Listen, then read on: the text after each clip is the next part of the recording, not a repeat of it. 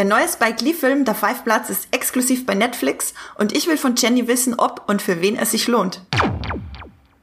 Herzlich willkommen zu einer neuen Streamgestöber-Folge, zu einem kurzen Streamgestöber-Check. Wir reden heute über Da Five Blood. Jenny Jecke, unsere Kriegsfilmkennerin, hat ihn schon gesehen. Hallo Jenny. Hallo Andrea. Ich bin Andrea Wöger und wir starten gleich direkt rein in die Materie. Wir werden nicht spoilern. Wir wollen allen, die den Film noch nicht gesehen haben, mit auf den Weg geben, ob und für wen er sich lohnt. Und wenn ihr ihn schon gesehen habt, dann steigt doch mit uns ein in die Fragen, die ich jetzt an Jenny stellen werde. Jenny, gleich direkt los. Der Five Platz bei Netflix. Was ist das und worum geht's?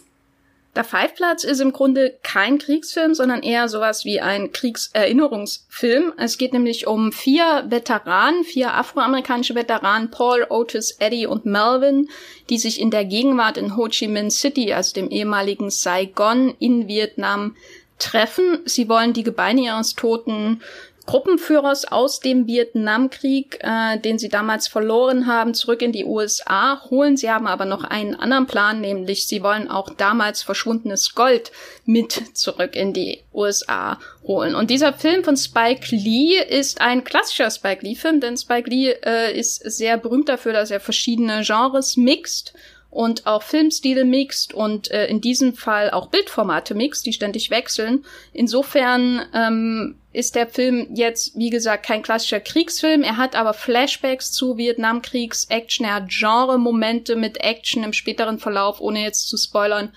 Und ist einfach ein Riesenkessel Buntes, der genau zur richtigen Zeit kommt vom Thema her.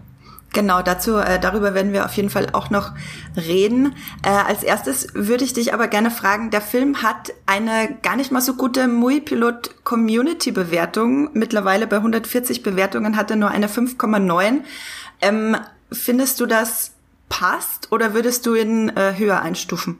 Ich stufe ihn auf jeden Fall höher ein. Ich verstehe durchaus, warum manche ähm, angesichts des knalligen Posters und des äh, knalligen Titels vielleicht enttäuscht sind, weil wenn man mhm. den Titel da Five Bloods liest und dann dieses bunte Netflix-Poster ähm, auf der Frontpage von Netflix sieht, dann erwartet man vielleicht sowas wie Inglorious Bastards oder so, also richtige deftige Kriegsaction äh, oder so, aber das ist nicht äh, das Ansinnen von Spike Lee. Ich würde ihn auf jeden Fall höher einschätzen, einfach weil er wahnsinnig, wahnsinnig äh, spannend gemacht ist. Er ist nicht perfekt, er hat ähm, viele kleine Probleme. In manchen Fällen ist er auch einfach sehr, sehr oberflächlich, aber er äh, ist im gerade im Kriegsfilmgenre für mich, ähm, nachdem ich jetzt schon sehr, sehr viele Kriegsfilme gesehen habe, ähm, doch eine absolute Bereicherung, weil er eine andere Perspektive auf den Krieg äh, in der amerikanischen Geschichte zeigt, nämlich er zeigt die Perspektive der Afroamerikaner und das wird auch ganz direkt thematisiert. Im Grunde geht's in diesem Film darum,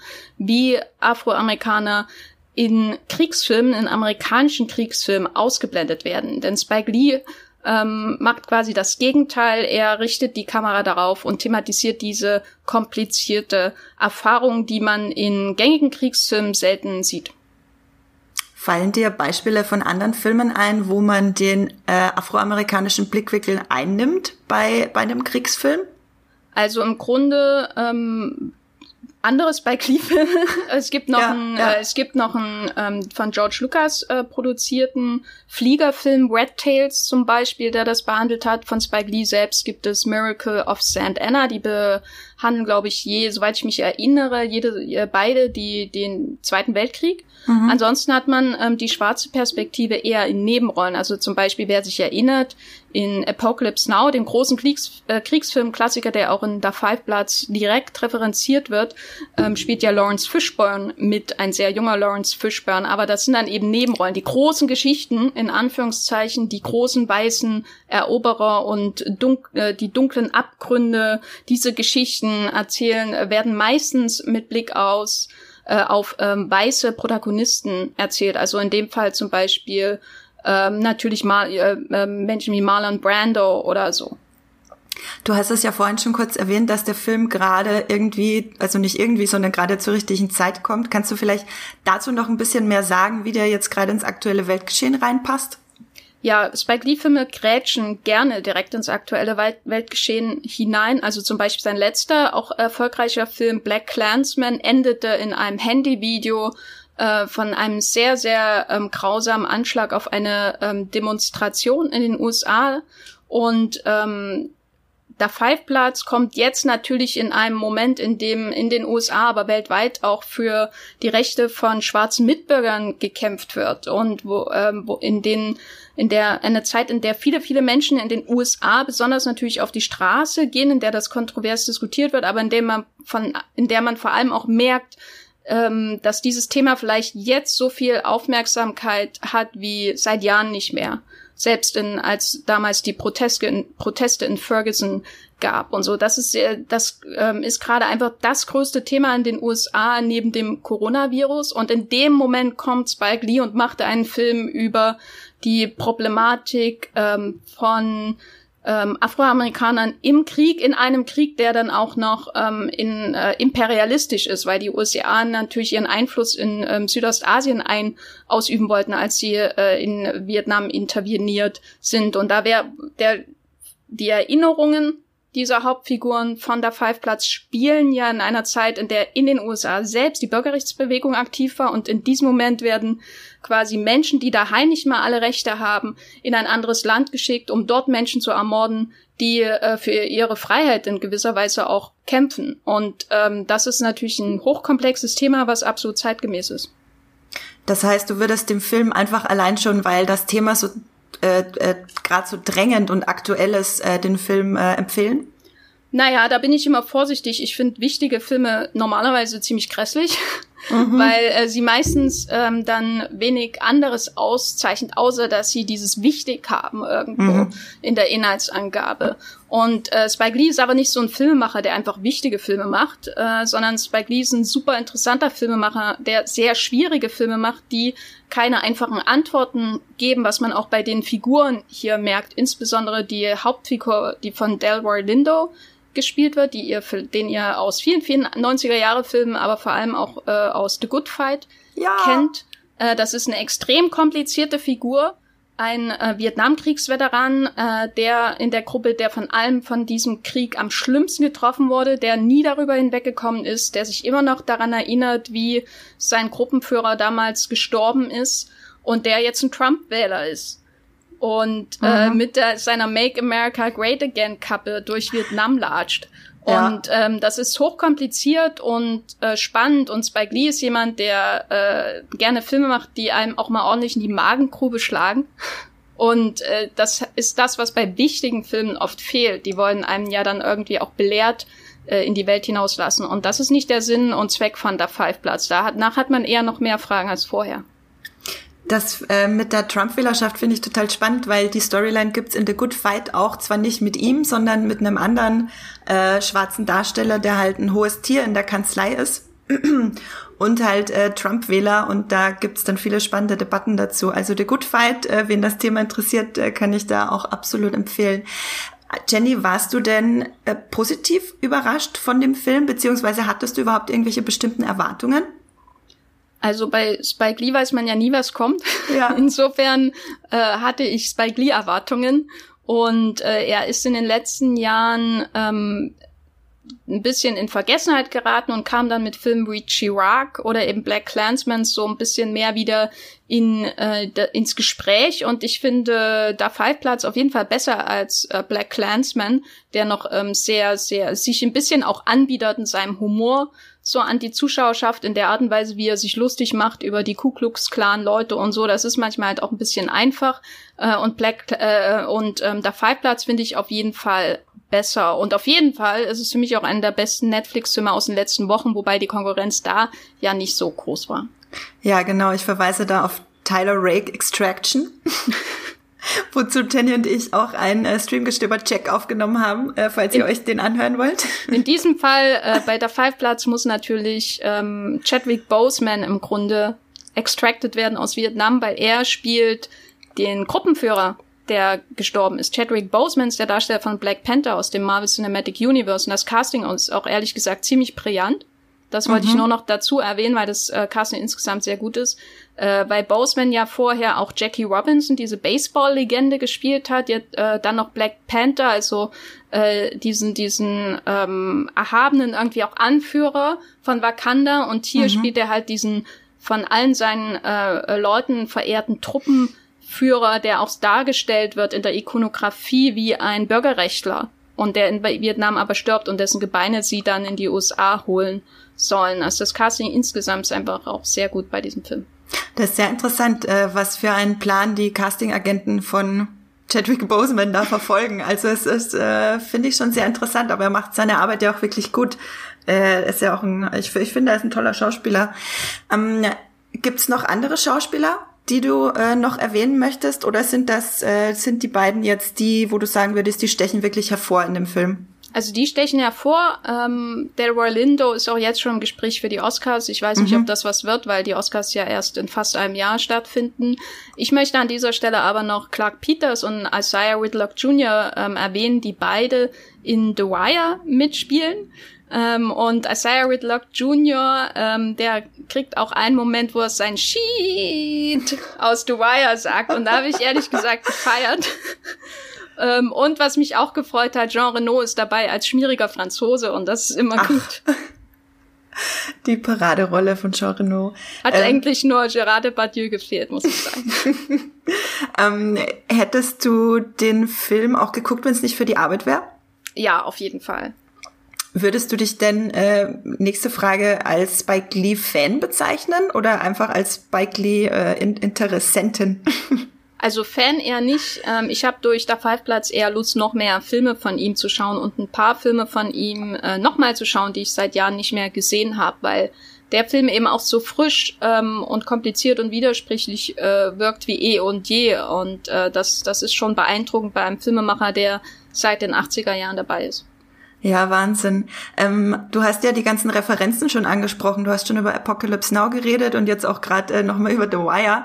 Gibt's noch irgendwelche anderen Referenzen, die dir besonders gefallen haben oder oder oder vielleicht war es auch ein bisschen zu on the nose? Wie hast du das empfunden?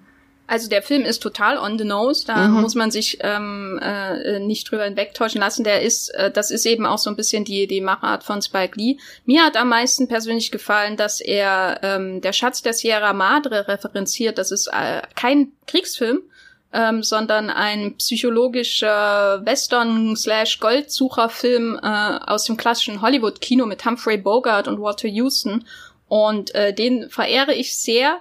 Und äh, das ähm, ist, äh, finde ich, einfach sehr, sehr spannend, äh, weil man könnte jetzt natürlich einen Kriegsfilm äh, aus Sicht von schwarzen Soldaten machen und das wäre äh, sicherlich eine Bereicherung des Genres, aber die Art und Weise, wie Lee ähm, auch andere äh, prägende Genres des amerikanischen Kinos hier verarbeitet, auch diese ähm, Komödien, in der äh, eine, ältere Herrin irgendwie eine Bucketlist äh, abstreichen müssen oder ähm, dieses dreckige Dutzend äh, unterwegs äh, Genre oder so. Also ja wird kommt ja wirklich alles zusammen und dass das in diesem Film zusammenpasst und nicht auseinanderbricht, ist wirklich ein kleines Wunder für sich. Aber nee, über ähm, der Schatz der Sierra Madre habe ich mich am meisten gefreut, weil die der Film ja besonders auch am Herzen liegt.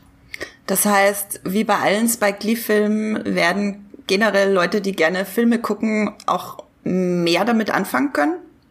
Ich würde sagen, ja. Also vor allem wird man mehr damit anfangen können, wenn man einen Schritt zurückgeht und den Film nicht nur als das betrachtet, was er augenscheinlich ist, nämlich ein paar mhm. äh, Dudes gehen nach äh, Vietnam, um Gold zu suchen. Und dann würde man sich nämlich extrem wundern, warum in den Flashbacks die jüngeren Versionen von denselben Schauspielern gespielt werden, ohne Old Age Make-up oder CGI-Nachhilfe. Mhm ähm, sondern man muss den Film schon oder man sollte, muss ist übertrieben, aber man sollte den Film schon so auch als ein Metawerk betrachten. Ähm, das, in dem es immer auch ähm, darum geht, wie Afroamerikaner oder Schwarze generell in Kriegsfilmen dargestellt werden. Und dann hat man, glaube ich, mehr Freude an diesem Film. Was ich aber als Minuspunkt noch erwähnen würde, ist ähm, die Darstellung der Vietnamesen. Die ist jetzt nicht problematisch oder so. Es wird mhm. schon versucht, denen auch Charaktere zu geben. Aber der große amerikanische Film, der sich mit dieser Perspektive auseinandersetzt, der fehlt mir noch. Und das finde ich wirklich, wirklich traurig. Ähm, Spike Lee macht hier auf jeden Fall gute Schritte, um die Perspektive auf den Vietnamkrieg zu erweitern im Kino. So. Mhm. Ähm, aber ähm, ich brauche, was ich halt schade fand, ist, dass die vietnamesischen Figuren wirklich eher flach sind oder so wirken als, ja, die müssen jetzt hier auch rein, damit ähm, das ausgewogener wirkt, aber eigentlich habe ich daran gar kein großes Interesse. Ja, ich glaube, hier in äh, Europa ist ja das äh, Interesse und generell das Wissen über den Vietnamkrieg gar nicht so groß. Allein deswegen finde ich es schon spannend, dann mit dem Blickwinkel und mit dem Film da vielleicht noch mal ein bisschen einzutauchen. Äh, ich glaube, die nächsten zwei Fragen sind fast ein bisschen obsolet, aber äh, würdest du denn würdest du den Film mit Kindern gucken, beziehungsweise die eigentliche Frage, wie brutal ist er denn überhaupt? Also, ich umschreib's mal so. Wenn eure sechsjährigen Kinder es gerne sehen, wie jemand mit einer Granate zerfetzt wird, dann schaut ihn euch an. Oh je. Ähm, danke dafür. Und ist es snackable oder schwere Kost? Es ist, also ich fand ihn überraschend snackable, weil die Laufzeit hm. ähm, ja 154 Minuten beträgt. Ähm, wow. Aber ich äh, hatte das Gefühl, er zieht auf jeden Fall schneller vorbei als äh, ein Film wie Irishman, den ich ja auch mag. Ähm, äh, und für diese Laufzeit ist er snackable. Äh, es gab kaum äh, wirklich Momente, wo ich mich ähm, gelangweilt habe oder wo, wo, mir bewusst wurde, wie lange er ist. Ich hatte eher vorher ein bisschen Angst, weil so lange ist, schaffe ich das heute Abend noch. Ich muss mhm. ja früh ins Bett. äh, aber dann hat sich das so schnell weggeschaut, das war kein Problem. Interessant. Ähm, kannst du denn, wenn wir jetzt langsam zum Schluss kommen, kannst du denn vielleicht noch andere Filme von Spike Lee empfehlen, die dir besonders am Herzen liegen oder die einfach äh, deiner Meinung nach gut sind? Ja, auf jeden Fall. Also Spike Lee ist wirklich ein super spannender Filmemacher. Ähm, wenn man einen Film sehen möchte, der sich, der auch sehr zeitgemäß ist ähm, und auch irgendwie so ins aktuelle Zeitgeschehen hineinkrätscht, dann kann ich auf jeden Fall Chirac äh, erwähnen. Der ähm, streamt auch bei Amazon Prime Video aktuell. Das ist natürlich ein Riesenvorteil. Das ist auch ein ein musikalisches, eine musikalische ähm, äh, ja Bombe, sage ich mal, äh, wo, wo es auch um, um ähm, natürlich Diskriminierung und Nachbeteiligung äh, von äh, äh, ähm, Schwarzen geht, aber vor allem geht es auch um die, die weibliche Perspektive. Mhm. Und ähm, wenn es um Klassiker geht, dann muss man natürlich Do the Right Thing erwähnen. Das ist sein, sein wohl berühmtester Film und der ist absolut zeitgemäß, ähm, äh, in, in, in, wenn es darum geht um diese aktuelle ähm, Protestsituation, äh, die mhm. Black Lives Matter Proteste, die Polizeigewalt. Der streamt leider nirgends in der Flat, aber den kann man ausleihen und kaufen. Und dann möchte ich noch ähm, erwähnen 25th Hour, äh, 25 Stunden. Das ist ein ganz anderes Thema, was hier behandelt wird, aber es ist äh, ein, auf jeden Fall einer seiner besten Filme. Den kann man auch leihen und kaufen bei den gängigen Streaming-Anbietern. Und einer, einer seiner ganz großen Filme ist auf jeden Fall noch Malcolm X mit Denzel Washington ähm, der natürlich thematisch, weil es ja auch um einen Bürgerrechtler geht, auch mit der Five Platz verwandt ist. Und den kann man sowohl bei Amazon als auch bei Netflix streamen. Und das möchte ich wirklich empfehlen. Es ist auf keinen Fall ein tröges Biopic und Denzel Washington geht ja wirklich immer. Ja, der Denzel Washington geht immer. Das ist ein gutes Fazit auch. Und äh, Spike Lee ist halt einfach spannend, weil man, weil du, egal welchen Film von ihm du guckst, du hast immer einen Beitrag, einen spannenden Beitrag zur Filmgeschichte und generell politische Geschichte. Also das ver, ver, bietet einfach immer spannende Einblicke. Und könntest du, könntest du vielleicht zum Abschluss nochmal zusammenfassen, für wen sich der Five-Platz äh, lohnt, wem du ihn empfehlen würdest? Also grundsätzlich würde ich, würde ich ihn natürlich allen empfehlen, außer, außer sechsjährigen Kindern. ähm, nein, aber erwartet bloß nicht 1917 2.0 oder so, erwartet keine konventionelle Kriegserzählung und ihr werdet ähm, der Five-Platz auf jeden Fall befruchtend und spannend und äh, interessant finden. Es ist auf jeden Fall äh, ein Film, der sich lohnt. Selbst wenn er einem hinterher nicht gefällt, würde ich sagen, er lohnt sich aufgrund der, der vielen Themen, die er anreißt und der Dinge, die er einem, die man auch lernt dabei, weil Spike Lee ja auch immer so ein bisschen Geschichtsfacts mit ein baut auf eine sehr, sehr ähm, snackable Art und Weise, sag ich mal. Genau, lasst euch äh, da draußen nicht abschrecken von der Laufzeit des Films. Wir wissen alle, dass wir ständig nebenbei irgendwelche Serien laufen lassen. Da kann man auch einfach mal einen äh, Film gucken, der ein bisschen länger dauert. Ähm, und ich äh, würde erstmal danke Jenny für den äh, spannenden Einblick in der Five Platz. Gerne, gerne. Ich würde euch da draußen dann noch gerne einen weiteren, eine weitere Streamgestöber-Folge ans Herz legen. Die hat zwar thematisch nichts damit zu tun, aber ich habe mir sie selber angehört und fand sie sehr gut. Die ist nämlich von Jenny, von Hendrik und Max. Die haben kürzlich eine Folge zu den besten Animationsserien für Erwachsene aufgenommen. Ähm, genau, Jenny, wo kann man dich denn lesen außerhalb des Podcasts? Also ich bin bei Twitter zu finden als Gafferline mit Doppel F und außerdem bei Movieplot als The Gaffer ähm, oder einfach Jenny Jecke. Googelt meinen Namen und ihr werdet alle meine Texte finden. ähm, genau, mich findet ihr unter Andrea Wöger auch mein voller Klarname bei Instagram und bei Twitter und bei, ja, wo denn überall, bei Muipilot, da findet ihr mich auch unter meinem Nutzernamen Science Fiction klein und zusammengeschrieben.